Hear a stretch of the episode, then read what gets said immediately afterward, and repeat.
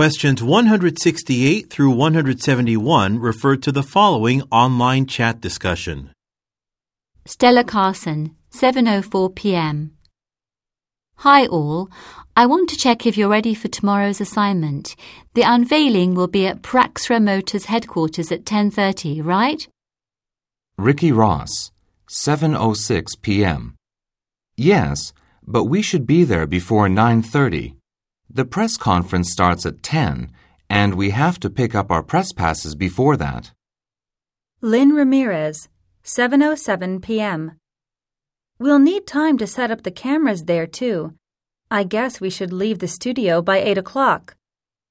Clayton Wright, 7.09 p.m. Lynn and Ricky will be filming the event. Who will be taking pictures of Praxra's new car? Stella Carlson, 7:10 p.m. Paul Parker. He couldn't join us for this meeting because he's covering a tennis match for our morning show. Ricky Ross, 7:11 p.m.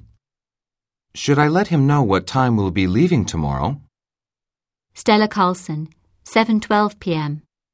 He'll be here later and I'll be working late, so I'll take care of that. Clayton, have you come up with questions to ask Praxra's president when he gives the press conference? Clayton Wright, 7.13 p.m. I'm working on it. Stella Carlson, 7:15 p.m. And I'll have to edit the footage tomorrow afternoon. Okay, that's it. See you tomorrow. 168. For what type of organization do the writers most likely work? A. A conference center. B. A news agency. C. A sports arena. D. A car manufacturer. 169. According to the discussion, what will Mr. Parker do tomorrow? A. Work late. B. Take pictures. C. Edit videos. D. Ask questions. 170.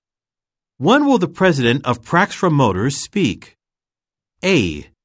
At 8 o'clock. B. At 9.30. C. At 10 o'clock. D. At 10.30. 171. At 7.13 p.m., what does Mr. Wright mean when he writes, I'm working on it? A. He has not finished preparing questions. B. He is editing a story about a tennis match. C.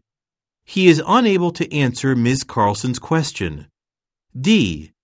He will submit a document later today.